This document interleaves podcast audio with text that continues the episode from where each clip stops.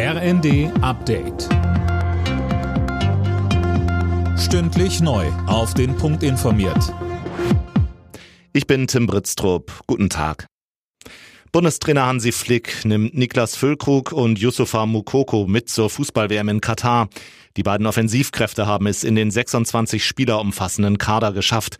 Nach fünf Jahren Pause ist auch Mario Götze wieder mit dabei. Der 30-Jährige hatte 2014 den Siegtreffer im WM-Finale gegen Argentinien geschossen. Bundestrainer Flick sagte. Man sieht es an jedem Spiel, er ist, er ist topfit. Er kann 90 Minuten auch dreimal die Woche gehen und äh, das ist natürlich schon eine gute Voraussetzung. Und dann ist es einfach auch ein genialer Fußballer und auch ein toller Mensch. Mit den Stimmen der Ampelfraktion hat der Bundestag grünes Licht für das Bürgergeld gegeben. Ob Hartz IV damit ab Januar aber wirklich abgelöst wird, ist noch unklar. Grund, die Union hat Widerstand im Bundesrat angekündigt. Dort soll das Bürgergeld Montag Thema sein.